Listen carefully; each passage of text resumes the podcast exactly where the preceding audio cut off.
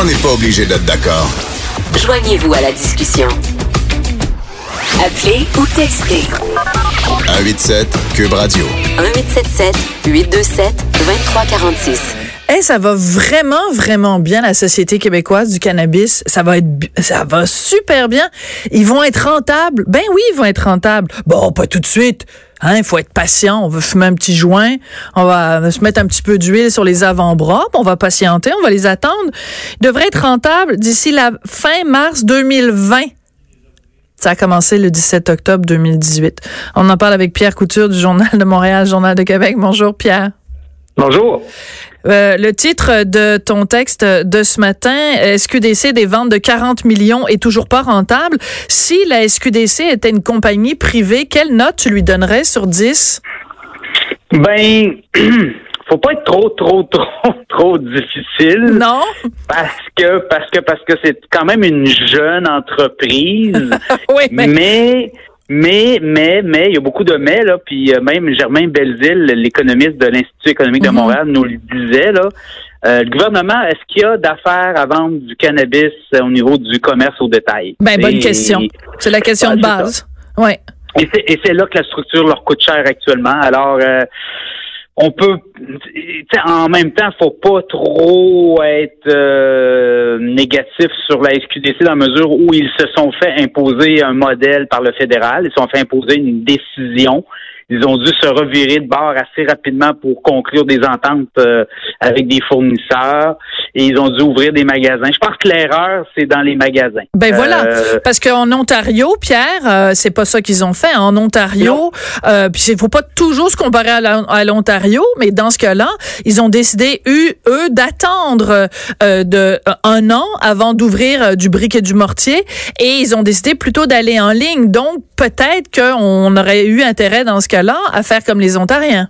Mais il aurait été rentable si Ben, euh, on avait fait comme les Ontariens, c'est-à-dire qu'on offre euh, que des produits sur le web et là on aurait eu beaucoup plus de choix parce que il y aurait pas eu de boutique d'ouverte euh, nécessairement.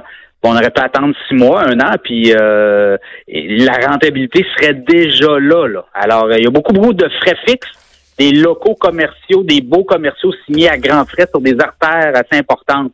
Ça coûte cher. On parle de 300 employés à 14 dollars de l'heure et ça, c'est le minimum parce que on a toutes les demandes d'accréditation syndicale. Exactement. Et euh, ces salaires-là vont bondir à au moins 20 dollars de l'heure euh, rapidement. Alors, euh, c'est quand même des coûts fixes qui sont énormes. Et là, on parle d'ouvrir encore 28 magasins d'ici fin mars 2020 dans un contexte où on doit euh, garder les prix bas du cannabis pour être concurrentiel avec le crime organisé. Ouais. Alors, il y a beaucoup, beaucoup, beaucoup d'impondérables hein, dans cette euh, dans cette équation-là. Et, et tu sais, les gens de la SQDC, la SQDC se sont fait imposer ce modèle-là par le gouvernement libéral, l'ancien gouvernement, là, Oui, euh, oui. qui, eux, ont décidé d'aller avec des boutiques. Oui. Alors, Ah, je leur donnerais euh, Oui. tout ça, tout ça, tout ça là, pour donner une note. Euh, écoutez, je, leur donnais une note. Ils, font, ils font quand même bien. Les boutiques sont quand même agréables. C'est pas. euh, Ben oui, ils sont ouverts juste trois jours par semaine.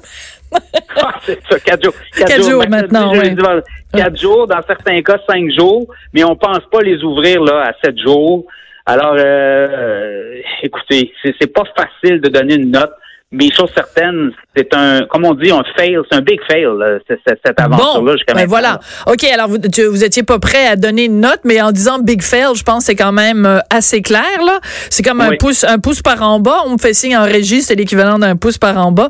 Euh, Il y a un chiffre dans euh, le texte de ce matin qui m'a fait euh, assez bondir. C'est-à-dire que si on se replace dans le contexte puis on se replace dans l'histoire, tout ça a commencé parce que le beau Justin a dit moi je veux combattre le crime organisé et je veux offrir une alternative. Je veux que les que, que au Canada les Canadiens puissent se procurer ces produits et couper l'herbe sous le pied du crime organisé.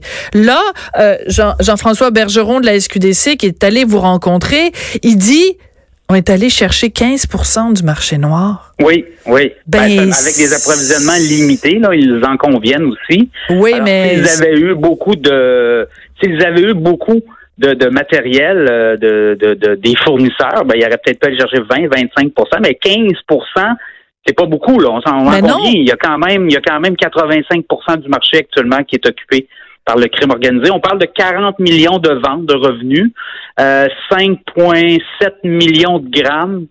Euh, prix moyen qu'on nous dit avant taxe, euh, c'est 6,10 6,20 à peu près du gramme. Si on enlève la taxe d'assises du fédéral là-dessus, ça fait 5,20 Et là, ben, on veut pas nous dire combien il paie le gramme aux fournisseurs, mais on nous dit euh, qu'il n'y a pas beaucoup de, De marge. de marge. Ouais, c'est y a pas ça. beaucoup de marge parce que les prix doivent être bas parce que le crime organisé est capable de vendre encore plus bas que la SQDC actuellement. Et c'est ce qu'on voit dans la rue quand on parle avec les consommateurs qui, eux, ont décidé de conserver leur bon vieux pusher. Ben, les prix sont beaucoup plus bas que le 6,20 au gramme Mais en surtout, moyenne. Surtout que euh, les, euh, vous nous en parliez tout à l'heure, Pierre. On le sait, pour l'instant, les employés sont payés 14 dollars de l'heure. Là, il y a Oui. des demandes d'accréditation euh, syndicale qui sont faites. Ça va passer au moins à 20 dollars de l'heure. Johnny, Oui. là, au coin de la rue, ici, là, moi, si je sors, là, puis que je vais aller acheter du pot au coin de la rue, au coin de Sainte-Catherine et Berry, Johnny, je pense pas qu'il est syndiqué, puis je pense pas qu'il fait 20 piastres de l'heure. Ben, il fait peut-être plus que 20 pièces. Mais, la, Mais je la pense pas qu'il y a un fonds de Johnny- pension puis des REER. Hein? Je pense Non, pas que Johnny... hein. livre. Il livre à la Oui, maison. en Johnny, plus. puis il- euh, oui, puis en plus, il texte. Il y a des, un texto, puis euh, il il livre, puis non seulement il livre, mais aussi il t'avance de l'argent. là. Il peut se comme on dit. Là. Il peut, Ah, il il est bien, il est bien d'adon, Johnny. Puis Johnny, en plus, euh, il travaille le soir. Hein? Puis il travaille, il travaille pas nuit. jours, lui. Ben non. Non, c'est ça. Il n'y a pas de ça, vacances de la construction pour Johnny. Alors c'est ça, c'est ça qui est dur là, c'est que Ouais. euh, on part pas euh, contre un joueur qui était pas là, on part contre une industrie qui était bien structurée, le crime organisé, ça le dit, et euh, ces gens-là ne veulent pas perdre de part de marché. Alors en voyant arriver le gouvernement comme ça, ben ils se frottent les mains, ils se disent écoutez, ces gens-là ne connaissent rien d'une business euh, euh, que, que l'on maîtrise, que l'on contrôle depuis des années. Alors, euh, c'est c'est quand même unique là, de voir que euh, on vend de la drogue et on manque, euh, on manque les profits, on manque la cible des profits. Et la structure ne fera que s'accentuer. là. La, la structure, Ben oui. euh, il faut payer des fonds de pension aux gens de la SQCD. Euh, on doit payer euh, des, euh, des avantages sociaux. On va être obligé de leur payer aussi des congés, comme tout bon euh, euh, employé de l'État. Alors, euh, c'est le calque de la, la société québécoise, en fait, la société des alcools du Québec. Absolument. Mais est-ce qu'on n'aurait pas dû... Oui, Pierre, il nous reste que très peu de temps, mais brièvement, est-ce qu'on n'aurait pas dû justement écouter des Alain Bouchard qui proposait justement euh, de dire, ben, écoutez, nous on connaît ça le commerce de détail, confiez-nous ça. Est-ce qu'on n'aurait pas dû aller vers cette vers ce chemin-là? Parce que ouais, les analystes, le- des économistes disent on aurait pu emprunter ça. Le gouvernement aurait pu garder la distribution et donner tout ce qui est retail, tout ce qui est commerce au détail à des gens, des professionnels Ben- euh, du, du, du commerce au détail, comme Couchetard, comme d'autres joueurs qui euh, avaient levé la main et qui voulaient euh, faire ça pour, euh, pour rentabiliser leur activité. ce serait devenu couche-tard gelé. Hein?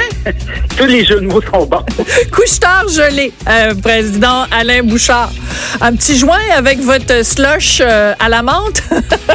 Merci beaucoup, Pierre, d'avoir été là. Ça a été euh, un plaisir. Donc, on ira lire euh, ce texte-là. Des ventes de 40 millions, toujours pas rentables. Puis, écoutez, c'est un succès phénoménal. hein. 15% seulement du marché.